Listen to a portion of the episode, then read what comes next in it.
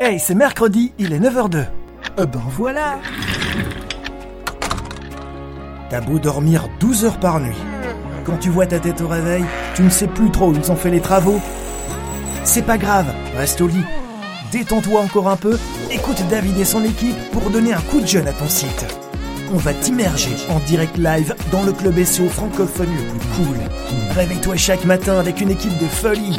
Une question à poser, une info à partager. Alors monte au créneau et prends la parole. Fort bien, fort bien. Bon, on va peut-être y aller parce que c'est pas qu'il y en a qui se baladent avec le sifflet à l'air, mais bon. Salut les loulous, bienvenue dans Youpi, c'est l'heure de parler SEO, le podcast quotidien qui décrypte la mécanique derrière Google, YouTube et Amazon. Je suis David Licob et je suis seul ce matin comme un grand garçon parce que oui, c'est les vacances. Et donc je suis tout seul à gérer euh, ce matin cette belle petite room. Alors je sens que vous êtes en vacances, hein, je sens, j'entends ça, le mode vacances, tu vois les petits oiseaux qui chantent et tout, etc. Bon bref, allez, on va essayer d'aller droit au but aujourd'hui. Euh, je suis tout seul, donc je vais faire la question, euh, ben, je vais faire la question euh, du jour tout seul. Est-ce que David, est-ce que tu as une question? Ah bah oui, bien sûr, David, j'ai une question. j'ai une question de Joël qui dit tiens David, est-ce que tu as vu l'étude de SEMrush qui fait un point sur le zéro clic euh, il y a quelques jours. Euh, je crois que c'est tombé ce week-end. Qu'est-ce que tu en penses? Alors voilà. Donc euh, du coup, Joël, ben je te réponds par rapport à par rapport à la question du jour. Donc oui, effectivement, il y a une étude. D'ailleurs, on peut retrouver cette étude. Ben écoute, je vais, tu sais quoi Je vais te partager cette étude. parce que évidemment j'ai pas préparé le lien, je vais tout de suite le faire. Voilà, t'as as entendu même le le copier que j'ai fait sur Mac, tu l'entends pas de secret, hein. t'as vu ça? Je suis démasqué. Voilà, je partage ça au-dessus de nos têtes. Alors si vous voulez retrouver, si vous êtes dans LinkedIn, eh bien, euh, eh bien, eh bien, en général c'est Kevin qui fait ça. Attends, je regarde si je peux partager en commentaire. Voilà, je crois que j'y suis arrivé. Dans les commentaires du live, je t'ai partagé l'étude de SEMrush qui est en anglais, mais bon voilà, avec Safari tu peux, ou avec Google tu peux traduire ça assez facilement. Euh, donc en gros, est-ce que euh, le zéro clic, donc effectivement, le site de CMrush vient de publier, enfin il y a quelques jours, a publié une étude sur les SERP, donc les résultats euh, de Google, euh, les SERP et la façon dont les internautes et euh, les appréhendent, notamment les, types de, résultats zéro clic, hein, donc là où Google te donne une réponse sans pour autant devoir cliquer sur le site pour consommer une, réponse, une réponse un peu plus longue, etc. c'est-à-dire des résultats qui ne suscitent aucun clic de l'internaute vers une page web. Voilà, ça c'est un petit peu euh, la polémique des, euh, des dernières années. L'étude a été faite euh, en mai 2022 aux États-Unis sur 20 000 internautes, donc c'est un tout petit un, tout petit échantillon évidemment euh, sur desktop et mobile et sur un peu plus de 600 000 requêtes. Euh, mais cette étude démontre quand même des choses assez intéressantes effectivement. Je vous la laisse parcourir hein, tranquillement, mais mettez ça dans vos favoris. Je pense que c'est intéressant. Euh, on voit que par exemple dans cette étude, les, les, recherches sont faites en majorité sur des, des expressions clés qui sont composées de 3 à 4 mots, 3 à 4 termes. Ça c'est quand même la, grande tendance. Et puis ensuite, en deuxième tendance, eh bien des, gens qui tapent que un, mot-clé générique, qui tapent un mot ou deux mots éventuellement. Alors pour rappel, ceux qui tapent un mot ou deux mots sont en général en manque de maturité, c'est-à-dire qu'ils ne savent pas encore très exactement ce qu'ils cherchent. Donc on est plutôt dans une démarche informationnelle euh, de recherche d'information. Quand on tape trois quatre termes, on est, on peut aussi dans, dans, la, dans la recherche d'information évidemment, mais on est plus sur une intention décisionnelle, une intention euh, plus transactionnelle, euh, de, de, de, se conforter à une idée, à quelque chose qu'on a besoin, de manière plus plus précise. Euh, ça c'est la première chose, c'est la première tendance. Après il y a d'autres chiffres, hein, je, je, vous laisse parcourir ça, mais moi je, je j'ai découvert cette étude ce matin parce que j'étais en congé euh, vendredi, lundi, mardi, donc je reprends tout seul comme un grand, mais j'ai découvert un petit peu les actus euh, ce matin. Euh, donc voilà, voilà. Et alors, il y a aussi le temps de décision. En général, l'internaute fait une action. dans les 5 secondes après l'affichage d'un résultat de Google. Donc Ça veut dire qu'il prend sa décision de cliquer sur un de vos résultats euh, en, en 4, 5, 6 secondes. Donc c'est assez rapide. Ça veut dire qu'il jette un coup d'œil en diagonale sur la page 1 de Google et sur base de finalement des titres, des titles, des méta-titles, des méta-descriptions, euh, et surtout les méta-titles, c'est ça qui va lui donner euh, l'impulsion euh, de clic en, quelques secondes, donc c'est quand même assez rapide. et puis il y a quand même 20% de ces internautes dans ces études qui vont plutôt entre 5 et 10 secondes pour sélectionner, faire un faire un choix finalement de clic. Donc c'est quand même assez intéressant. la décision de cliquer sur un résultat, de choisir un résultat est un petit peu plus long sur desktop que sur mobile, parce que sur mobile et tablette, enfin surtout sur mobile, on a en général moins de temps, on est en déplacement, on est occupé à autre chose, on regarde un truc, donc ça va beaucoup plus vite. Quand on est sur desktop, euh, ben finalement on a plus de temps. C'est qu'on est posé, on est au bureau, on est occupé de travailler, on est, enfin on est posé quoi. C'est la grosse différence entre le desktop et le mobile. Euh, finalement, alors 25% euh, des résultats euh, desktop, donc sur ordinateur, ne génèrent aucun clic. Donc une personne sur quatre ne clique pas Hop, on va couper les notifications, sinon ça va être le bordel. Euh, 25% ne cliquent pas sur les résultats, euh, ne génèrent aucun clic. 17% sur mobile, ça c'est assez étonnant parce que euh, finalement on aurait bien euh, cru qu'il y avait plus de résultats fournis, des réponses plus complètes fournies sur mobile, parce que sur mobile, on a moins de temps que sur desktop, et donc du coup, on aurait imaginé le contraire. Mais c'est pas le cas. 17% des internautes, euh, sur base de l'étude bien sûr, hein, ça représente pas la majorité des, des citoyens, euh, eh bien 17% ne cliquent pas sur mobile sur un résultat. Ou sinon, la majorité euh, des clics, la majorité des clics qui sont faits, 45% sur desktop, 43% sur mobile, donc ça se tient, euh, se font sur les liens organiques, donc les résultats naturels, et pas euh, les Google Ads, euh, les Google AdWords pour les anciens, etc.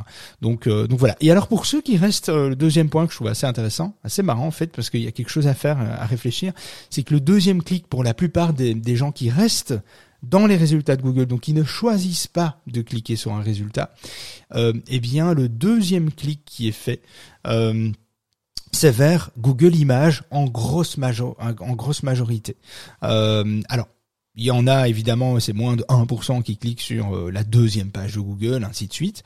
Vidéo, local, shopping, les Google News, etc. C'est encore moins, hein, ça représente même pas 0, 3% euh, de ceux qui cliquent sur les Google News, Google Maps, euh, Google Job, etc. Donc euh, vraiment, ceux qui ne cliquent pas, qui font un deuxième clic et qui restent dans l'écosystème de Google, cliquent sur Google Images, donc vont vers vers les images. Donc voilà, c'est une étude. Évidemment, cette étude propose bien d'autres stats. Hein, tout aussi intéressantes les unes aux autres sur le comportement des internautes au niveau de la, au niveau des, résultats de Google, de la SERP, on appelle ça. Euh, donc voilà. Après, je serais curieux de voir ce que vous vous en pensez, comment vous consommez, comment vous naviguez sur Google, qu'est-ce que vous faites, qu'est-ce qui attire votre attention? Ça serait, serait pas mal euh, d'en discuter juste après euh, l'émission. Pourquoi pas? Alors sur les intentions de recherche, donc euh, Joël, une réponse, une question un peu longue, mais mais c'est assez compliqué parce que qu'est-ce que j'en pense? Moi, j'ai toujours dit que parce que beaucoup s'alarment finalement sur le zéro clic. Euh, beaucoup euh, euh, sont, sont oppressés par ça, mais pas d'inquiétude, hein, parce qu'il faut quand même bien se dire que à un moment donné, dans des intentions décisionnelles, transactionnelles, commerciales, il faut cliquer, il faut consommer, et c'est pas par Google qu'on va qu'on va le faire. Il y a Google Shopping, oui, mais bon, ça représente pas énormément. Puis c'est pas pour tous les produits. Hein, on a quand même beaucoup de produits de services, donc ça, Google va pas te donner la réponse. Enfin, il va falloir rentrer sur les sites web pour pour consommer l'information, euh, les clauses, les conditions, les produits, etc., les comparaisons. Donc euh, pas de stress par rapport à ça. Le, zéro clic est beaucoup plus prononcé sur de sur des requêtes informationnelles, décisionnelles, euh, navigationnelles. Encore une fois aussi, c'est aussi une possibilité. La longue traîne, il peut y avoir plus de zéro clic, mais finalement, lorsqu'on est dans une démarche transactionnelle, commerciale, et, et même des fois décisionnel, eh bien, vous, il n'y a pas, il y a pas de répercussion. Vous n'allez pas faire moins de chiffres parce qu'il y a zéro clic euh, euh, sur Google. Donc c'est vraiment, euh, on, s'alarme un petit peu pour rien. Hein, j'ai, j'ai un peu l'impression. C'est normal finalement que Google devienne un moteur de réponse et, et moins un moteur de recherche. C'est normal que Google finalement puisse donner de l'information. Il y a, y a de l'information qu'il peut donner sans pour autant aller visiter le site web. C'est pas dramatique. Alors oui, il y aurait peut-être une chute pour ceux qui monétisent hein, la pub, etc. Bon, ok, éventuellement. Mais voilà, c'est le jeu. Il faut, faut travailler sur d'autres leviers. Il faut, il faut être un peu plus malin il faut étendre son contenu, etc. C'est différentes, c'est différentes portes d'entrée.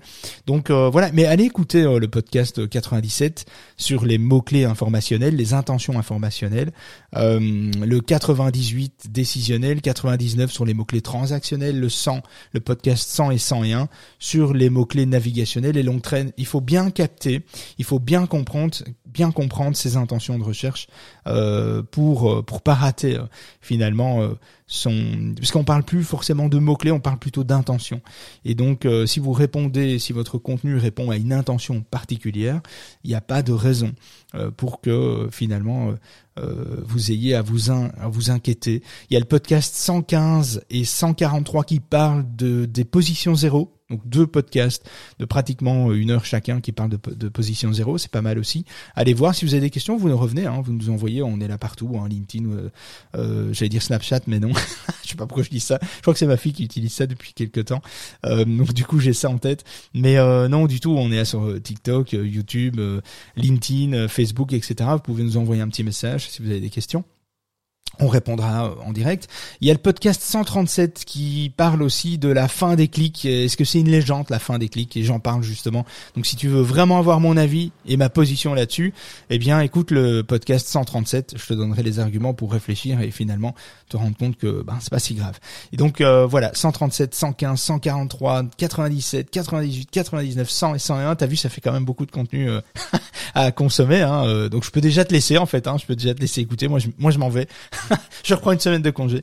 Non, mais si tu peux écouter ça sur toutes les, les apps d'écoute, hein, Apple Podcast, Spotify, tu tapes le SEO pour tous et tu, tu nous trouveras euh, sans problème. Sur le site de l'association aussi, le SEOpourtous.org, dans la partie ressources podcast, tu trouveras aussi tout, euh, les 180, enfin aujourd'hui c'est 190e podcast. Euh, donc voilà, voilà.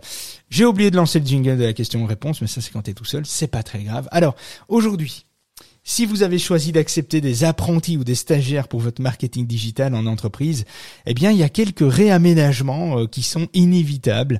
Euh, d'une part, vous aurez besoin de mettre en place un système qui maximise finalement leur contribution et la rentabilité de votre entreprise.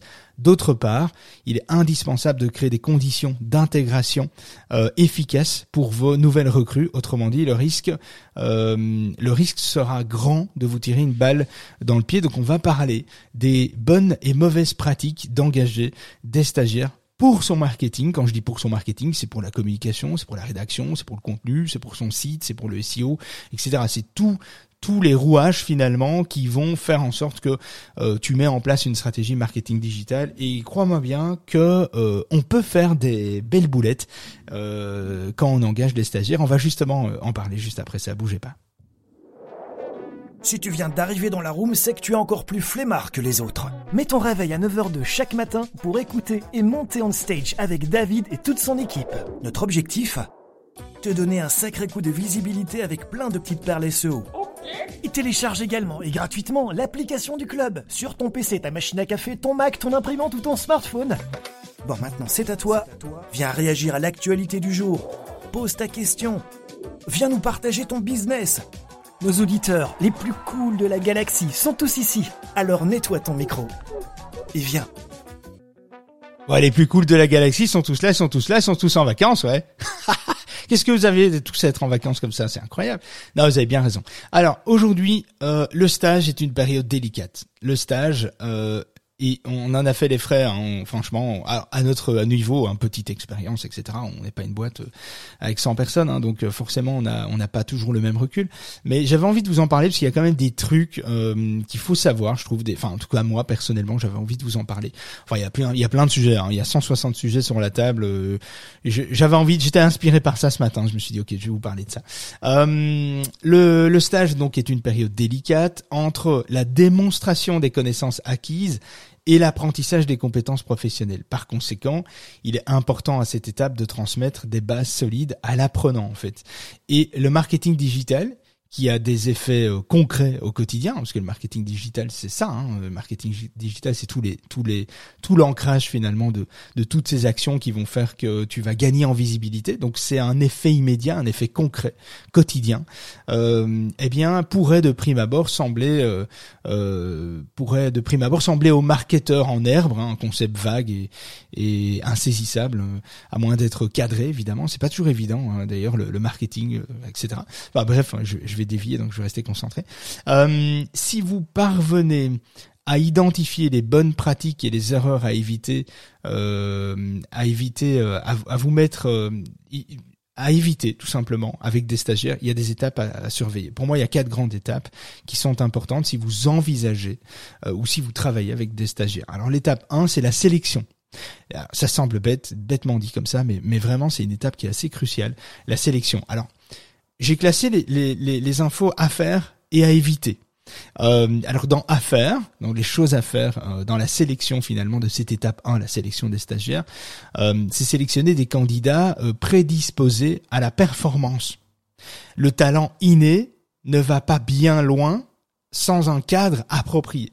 Donc, euh, aller chercher plutôt des gens qui sont prédisposés à la performance qu'au talent finalement. Ça, je l'ai vu. J'ai vu des gens talentueux, mais qui ne matchaient pas. J'ai vu des gens qui n'étaient pas forcément avec un talent inné, mais qui s'est développé grâce à leur euh, prédisposition de performance. Pour, euh, euh, pour une spécialité telle que le marketing digital, Attention, on parle bien du marketing digital, hein, je ne parle pas de prendre un stagiaire pour autre chose. Donc on reste bien dans cette fonction digitale, marketing. Pour une spécialité telle que le marketing digital, privilégier ceux qui présente une bonne capacité à communiquer et de l'empathie. non, mais ça nous manque vraiment dans, dans la vie tous les jours, l'empathie. Euh, mais surtout avec une pensée analytique bien construite. Donc quelqu'un qui sait communiquer, qui peut qui a des capacités de performance en communication, de l'empathie et qui pense chiffres, qui pense analytics, qui pense aux données de retour, retour sur investissement, etc. Ça, c'est vraiment quelqu'un avec ses, prédispositions. C'est plus intéressant d'aller vers quelqu'un comme celui-là. Alors, à éviter, accepter n'importe qui, évidemment. Il ne s'agit pas euh, certainement de gonfler vos effectifs avec des profils, certes voisins, Hein, des, profils similaires, mais incompatibles avec le métier, tout en, en minorant finalement les, les charges patronales. Hein. Euh, bon, ah, il y en a pour qui ça réussit. Moi, je vais pas citer de nom, mais je connais des agences, des potes qui ont monté des agences marketing euh, avec zéro salarié et 15 euh, 15 stagiaires et ça a matché, ça a fonctionné parce que il y avait des choses qui étaient intelligentes, mis en place intelligemment, etc. Mais c'est pas forcément quelque chose que je vous recommande de faire. Euh, après, euh, il y, a, y, a, une citation de, de Robert euh, euh qui dit si vous trouvez que l'éducation coûte cher, essayez l'ignorance. Et effectivement, c'est vraiment, c'est vraiment ça. Et c'est, je pense qu'on doit investir dans l'éducation et dans, bah, surtout dans les jeunes qui sortent aujourd'hui. Il y a vraiment des, des, choses à en faire. En plus, ils sont plus malins, ils sont plus intelligents, ils sont plus connectés, ils sont beaucoup plus réceptifs à l'hyperconnexion. Et donc, ils ont une façon de voir que nous on n'a pas. Nous, dans notre génération, on est né, on n'est pas né avec Internet. Et eux le sont. Et donc ils ont une vision qui euh, des fois est vraiment, euh, enfin et même souvent très très intéressante pour les les, les start-upers, les, les, jeunes entreprises, etc. Euh, peu de patrons ont essayé euh, cette méthode hein, finalement de de de de, de pas investir dans l'éducation et etc. Et peu de patrons ont essayé cette méthode farvelue de, de formation hein, en faisant abstraction d'un accompagnement correct à des profils inadaptés sans se mordre les doigts en fin de parcours. Donc c'est assez assez assez problématique. Il faut exiger la créativité comme critère de sélection. Alors la créativité, non, hein, les amis. Euh, franchement, la créativité, c'est pas quelque chose d'inné. Hein. La créativité n'est pas obligatoirement innée. Évidemment qu'il y en a qui sont créatifs et puis il y en a qui le sont moins, mais tu peux le devenir. Et oui, vous pouvez le provoquer. Vous pouvez provoquer la créativité. Et, et franchement, je l'ai vécu, je l'ai vu. Euh, j'ai engagé ma toute première personne que j'ai engagée n'était pas du tout créative. Elle a appris à l'être et cette personne était incroyable, était devenue indispensable euh, dans, euh, dans dans toutes les bonnes idées finalement, les brainstorming, les idées. Enfin, on a vraiment réussi à provoquer chez cette personne euh, de la créativité pour laquelle il n'était pas il n'était pas engagé pour sa créativité. Ça c'est certain. Mais, finalement, il avait plus de créativité que la plupart des autres. Et donc finalement, euh, voilà, c'est une pléthore de méthodes hein, efficaces euh, qui existent pour euh, stimuler la créativité. C'est un autre débat évidemment. Euh, il suffit de, de, de, de, les partager et puis euh, d'accorder un, un, temps de, de rodage hein, finalement à ces étudiants, à, à, ces stagiaires, et aussi ne pas passer à côté d'un profil prometteur en vous appuyant sur des attentes irréalistes. Et ça c'est la plus, je pense que c'est la plus difficile finalement euh, des décisions à prendre euh, quand, quand, on analyse un profil qui est prometteur, qui a des choses à faire, etc. Et, et finalement, les attentes que nous on a en tant que dirigeant d'entreprise, euh, c'est pas toujours évident. On a des fois des attentes un peu irréalistes et on s'en rend pas toujours compte. Donc voilà. Bref, deuxième étape euh, à ne pas rater la supervision. donc je pense qu'on doit être transparent, on doit présenter clairement nos attentes, présenter clairement vos attentes à votre stagiaire en tenant compte des spécificités culturelles et hum, corriger le tir en cas de besoin, même si cela peut paraître agaçant dans un premier temps. Euh, à ce niveau, euh, à ce niveau, la répétition, euh, la répétition est reine en fait. par ailleurs, ce réflexe pédagogique est autant intéressant pour vous que pour l'apprenant.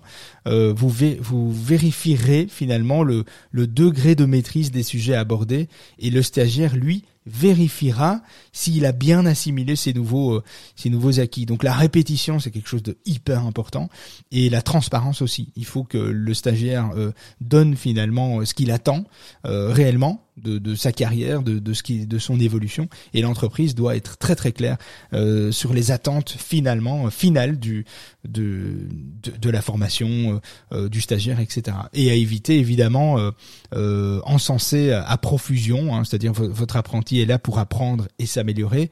Le féliciter alors qu'il est en faute est aussi improductif que se montrer intransigeant sur des aptitudes nécessitant une pratique relativement longue. une interaction claire est le meilleur moyen d'obtenir une recrue prête à l'emploi en fin de stage. se montrer trop exigeant à l'inverse euh, oppresser un stagiaire produit du stress et contribue à étouffer son potentiel. Et je sais ce que c'est. Moi, j'ai un gros défaut, c'est que je suis très oppressant. Euh, donc moi, je veux que ça avance, je veux qu'on soit efficace. Euh, j'ai cette ce truc un peu Oh, comment dire, j'ai une amie qui a ça aussi, mais qui souffre beaucoup plus que moi, euh, qui est perfectionniste. Voilà, je, je me dis pas perfectionniste, mais des fois je le suis dans certaines choses. Moi, j'ai une amie qui l'est pour tout, et c'est un vrai calvaire. Hein. Franchement, euh, je, je, je, plains tout le monde dans son entourage. J'espère qu'elle m'entend pas, parce que je l'adore, mais euh, mais elle souffre beaucoup. Et donc, euh, se montrer trop exigeant, dans dans le meilleur des cas, en fait, et dans la mesure du possible, avancer au rythme de l'apprenant, essayer de respecter son rythme. Alors, on peut le bousculer un petit peu, mais mais essayez de respecter quand même son rythme, c'est important euh, parce que sinon vous allez le faire le vous allez le faire fuir finalement et vous allez dégoûter du du, du métier. Euh, encore une fois en connaissance de cause, ça nous est arrivé. Donc, euh, donc voilà. Donc c'est vraiment des choses que j'avais envie de partager, que je trouve intéressantes. L'étape 3 aussi, euh, troisième étape, c'est les hum, rétributions. Ah ouais, le pognon, les gars. le pognon. Bah ouais, mais bon, c'est le nerf de la guerre. Hein. Donc instaurer une rémunération attractive. Alors vous allez me dire, ouais, mais un stagiaire, ça coûte pas un bal. Euh. Bon, on va en parler. Instaurer une rémunération attractive? Pour moi, ça c'est primordial. Même si le stagiaire bénéficie de vos lumières, une prime l'aide souvent à passer du simple hobby ou passion euh, à sa prochaine étape professionnelle. Euh, au forfait ou au taux horaire, engagez-vous à renforcer sa confiance lorsqu'il débute dans une carrière prometteuse. À terme, vous aurez plus de facilité à l'embaucher pour de vrai en fait. Et les choses qui sont à éviter, je trouve, personnellement, mais on peut en parler euh, après, hein, euh, la vous êtes tous invités à venir en discuter, mais à éviter, exiger la gratuité comme rémunération à votre enseignement. Euh, minorer les chances de friction avec vos stagiaires en leur accordant le nécessaire pour un train de vie supportable, déplacement, moyens de communication, énergie, etc. Enfin, putain, aujourd'hui les gars, on souffre tous hein, de, tout ça. Bon, il y en a qui souffrent moins, mais mais euh, c'est un véritable fléau aujourd'hui. Donc il faut il faut évidemment prendre en compte tout ça, le temps de devenir pour vous, temps qu'ils deviennent pour vous des valeurs sûres investissez sur des stagiaires comme vous comme vous allez investir finalement dans d'autres dans d'autres euh, secteurs, dans d'autres choses finalement. On peut on peut rarement trouver pire pour un encadreur que d'avoir formé une bonne recrue pour un concurrent. Franchement, euh, en cas de besoin, n'hésitez pas à, présenter une demande d'aide financière aux structures d'accompagnement spécialisées. Hein. En, Belgique, on a ça. En France, vous devez certainement avoir ça aussi. Mais chez nous, il y a le sésame, il y a les primes d'engagement. Enfin, il y, a, des aides pour les entreprises qui sont énormissimes, énormissimes. C'est 25 000 balles d'économie par an, par salarié pour les cinq premiers, par exemple. Donc, il y a vraiment beaucoup d'aides qui sont mises en place aujourd'hui en Belgique. On peut pas dire aujourd'hui, euh, aujourd'hui, c'est une excuse de dire en Belgique, en tout cas en France, je sais pas, mais en Belgique, c'est une excuse de dire euh, ouais, les salariés ça coûte cher. Bah non, ça coûte pas cher. Tes cinq premiers, faut pas déconner. Je veux dire, tu vas, tu vas pratiquement payer ton brut, ton aide va, va pratiquement être égal euh, à 20% près, euh, ça va, ça va plus ou moins être la même chose. Ça, ce sont les aides qui sont faites. Alors oui, ce sont des aides, ça veut dire faut monter des dossiers, faut les présenter, etc. Faut les défendre, mais c'est pas compliqué. Enfin, moi, j'ai aucune notion euh, finance, je l'ai fait, je l'ai fait moi-même, quoi. Je veux dire, ça a pris une semaine de travail, ouais, mais je l'ai fait. Et donc j'ai eu la possibilité d'engager des gens avec des prix, mais ça change rien pour les engager. Euh, finalement, pour faire passer d'un stagiaire à salarié, ben finalement ça te ça te coûte pas grand chose. Donc c'est quand même intéressant. Après il faut payer le salaire net, hein, donc il faut quand même un peu de pognon pour payer, mais mais c'est intéressant. L'étape 4, quatrième problématique, c'est les délais pour les tâches. Euh, alors à faire, servez-vous du mode d'apprentissage le mieux adapté. Dans un premier temps, euh, observez votre stagiaire pour découvrir par quels moyens il apprend le mieux. Ensuite, articulez vos formations pour l'aider à assimiler avec les moyens avec lesquels il est à l'aise. Alors après, si vous avez beaucoup de stagiaires, vous devez uniformiser évidemment les, les moyens, les logiciels, les produits que vous allez mettre en place pour, euh, pour, pour travailler avec eux, etc. Euh, mais vous, vous obtiendrez une meilleure ambiance de travail et une, et une meilleure performance, une performance beaucoup plus optimale finalement en essayant de comprendre avec quoi les stagiaires sont le plus à l'aise euh, pour travailler. Et arrêtez d'imposer tout à vos stagiaires. C'est intéressant de pouvoir aussi réévaluer la manière dont on travaille pour être mieux adapté, mieux équilibré, euh, etc. Bon, bien sûr, plus il y a du monde dans votre boîte, plus c'est compliqué de satisfaire tout le monde c'est évident. Mais dans un premier temps, vous pouvez ça vous coûte rien de le faire. Donc c'est une culture en fait, c'est une culture d'entreprise que je trouve très intéressante, que je n'ai pas faite et, et, et, finalement on a imposé des choix et, ça nous a coûté cher finalement. Donc on a eu et on est revenu à cette philosophie de culture où euh, finalement on écoute mieux, on adapte nos solutions aux salariés, aux, euh, aux stagiaires, etc., ou même aux consultants externes avec lesquels on travaille. Et donc euh, et donc c'est un choix qui est assez intéressant. C'est pas toujours évident d'appliquer, parce que voilà, il y a toujours des gens qui sont pas à l'aise avec euh, certaines choses, mais mais voilà. Euh, alors, je pense que les choses à éviter, c'est calquer un modèle d'apprentissage rigide. Euh, euh, surveiller l'adéquation entre vos délais pour les tâches et les capacités réelles de votre stagiaire. On a souvent tendance à surévaluer ce que le stagiaire peut faire. En fait, on attend d'un stagiaire beaucoup de choses qu'il n'est pas forcément censé maîtriser tout de suite ou de manière efficiente, etc. Et donc en effet, enfermer tous vos stagiaires dans un cycle d'apprentissage rigide va les, ça va les exposer à l'échec, quel que soit leur talent, même si c'est inné, hein, même s'ils sont bons dans certains trucs ou excellents même, euh, ça va les exposer à l'échec, quel que soit leur talent. Vous allez euh, euh, vous avez la, la liberté d'organiser les 10 000 prochaines heures pédagogiques standards selon un canevas ludique progressif, intégrateur pour l'épanouissement de toutes les parties prenantes. Parce que quelqu'un qui est épanoui dans son travail, qui aime ce qu'il fait, qui le fait avec passion parce que tout est adapté, eh bien l'entreprise ressort gagnante, bien bien plus gagnante qu'on ne le pense. Et donc euh, et donc voilà. Mais c'est une question de culture hein, des anciennes entreprises, des nouvelles, etc. Une culture aussi des dirigeants. Je pense qu'on doit être amené à, à réévaluer la manière dont on travaille avec les gens. En fait, la manière dont on on, on gère l'humain en fait, parce qu'on n'est pas des machines, on est des humains, et c'est pas toujours évident euh, quand on embauche des gens de garder cet état d'esprit. Euh, euh et moi-même, j'ai pas toujours facile. Et donc le fil entre les études et la pratique en entreprise, un peu la conclusion finalement, le lien, le lien entre les études et la pratique en entreprise est nécessaire évidemment pour produire des professionnels performants, mais ne vous focalisez pas sur euh, l'attirail accessoire, hein, euh, café à volonté, ici tu joues au ping-pong euh, toutes les deux heures, etc. Un, un, agencement en fait global judicieux des éléments de, du, du, programme de formation de vos stagiaires est plus enclin à produire l'expérience professionnelle dont, dont tous bénéficieront, hein, rentabilité d'entreprise, carrière professionnelle, etc. Donc les deux parties prenantes.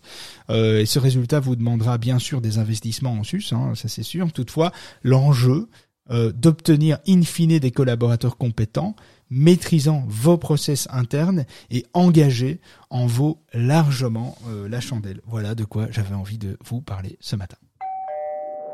Si tu viens d'arriver dans le room, sache qu'on parle de toutes les techniques qui impactent ton référencement sur Google, YouTube et Amazon.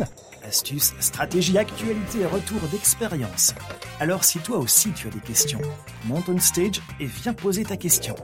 Et n'oublie pas non plus de nous rejoindre dans notre club privé via le site de l'association le SOPourTous.org, un site web autour de cette émission pour accéder au résumé des rooms, des partages d'astuces, d'outils indispensables pour ton SO. Et télécharge également et gratuitement l'application du club sur ton PC, ton Mac ou ton smartphone. Et ne rate plus jamais les lives et webinaires privés qui sont là rien que pour toi. Comment nous rejoindre? Regarde la bio de David. Euh, oui, tu comprendras vite. Allez, viens, monte avec nous on stage. Voilà, si ce format d'émission vous a plu, n'hésitez pas à nous soumettre vos idées de sujets que vous avez envie qu'on traite pour vous le matin. Taguez-nous, moi, Marie-Mélie, Kevin, qui sont pas là aujourd'hui, qui sont en vacances. Non, je déconne, euh, ils, ont des réunions. Euh, voilà, on profite des vacances pour fixer des réunions un peu un peu chiantes, tu vois. Réunions fiscales, machin, des trucs un peu lourds que tu jamais envie de faire. Et, euh, et donc voilà, n'hésitez pas à nous taguer, moi, Marie-Mélie, Kevin, les contributeurs. Moi, j'aurais dû être en dernier en fait, hein, par politesse, mais voilà. vous l'aurez compris. Euh, ou même la page de l'association Le SEO pour tous sur les autres réseaux, sur LinkedIn par exemple, on serait ravi de vous reposter, de vous répondre, partager, n'hésitez pas, ça nous fait toujours plaisir. Vous pouvez nous retrouver sur TikTok, Insta, Facebook, YouTube, LinkedIn et Clubhouse. On se retrouve tout de suite après l'émission pour vous, ben, si vous avez des questions, si vous avez envie de partager un truc ou l'autre, vous, si vous avez l'expérience avec des stagiaires, ben moi ça m'intéresse. Euh, Fred, peut-être toi, si tu es encore là, que tu nous écoutes, car oui, euh, il y a beaucoup beaucoup de choses à apprendre avec les stagiaires. C'est pas toujours évident à gérer, mais en tout cas, euh, on se retrouve juste après l'émission. dans un souci RGPD, nous ne pouvons pas enregistrer les intervenants sans leur accord. Si vous écoutez, vous réécoutez ce podcast et que vous vous sentez un petit peu frustré de ne pas entendre cette partie question-réponse eh bien, commencez par remercier évidemment, comme toujours, le Parlement européen et la CNIL, hein, euh, certes, qui œuvre pour nous protéger tous, mais pas sans conséquences. Et sinon, venez nous rejoindre en live tous les matins à 9h02 sur Clubhouse et LinkedIn. Merci de nous avoir écoutés. On vous embrasse bien tous. Et on vous dit à demain, 9h02.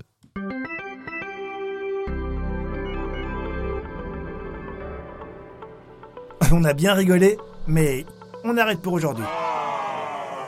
David et son équipe reviennent dans le club de la face cachée de Google en direct, tous les matins de la semaine, avec une nouvelle astuce ou une actu croustillante à ne pas manquer.